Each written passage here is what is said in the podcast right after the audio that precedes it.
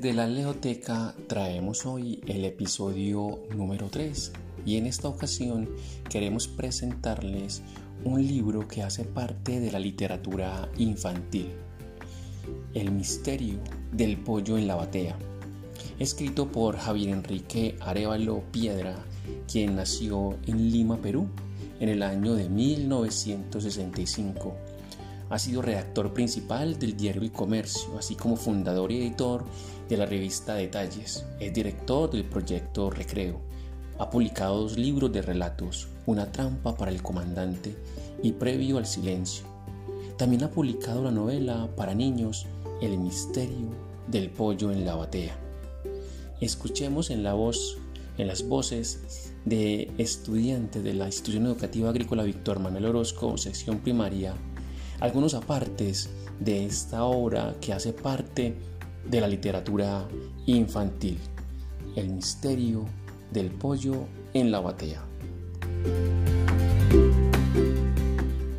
11 de la mañana, azotea de la casa de Rafael. Su pollo se encontraba muerto dentro de una batea. La mamá asegura que fue un accidente.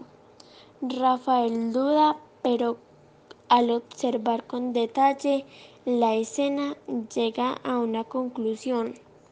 Humberto el Pollo ha sido asesinado. Rafael decide buscar al culpable.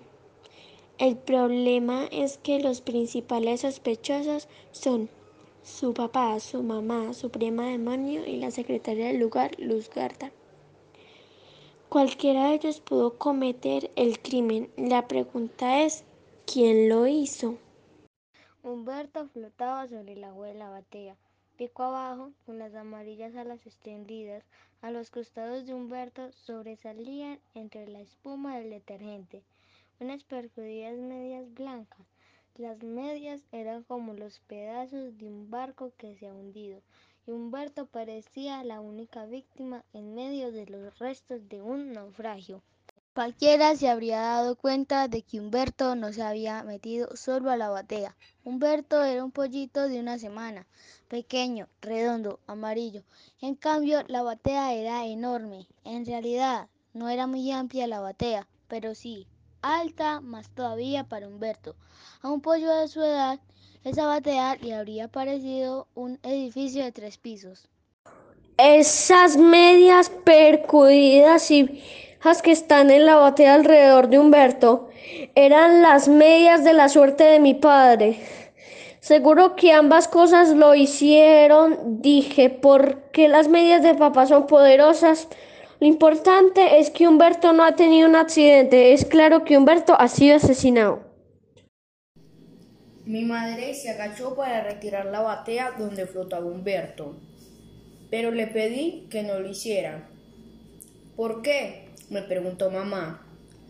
Es la escena del crimen. ¿Todavía puede decirnos algo? Le había escuchado a mi madre decir que la escena del crimen habla.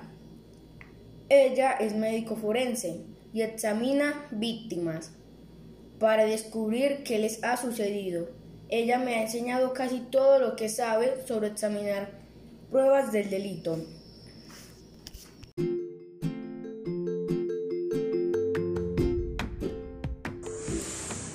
Esta fue la historia del misterio del pollo en la batea. Invitamos desde la leoteca para que sigamos disfrutando de la compañía de nuestros mejores amigos, los libros. Hasta un próximo episodio. Chao.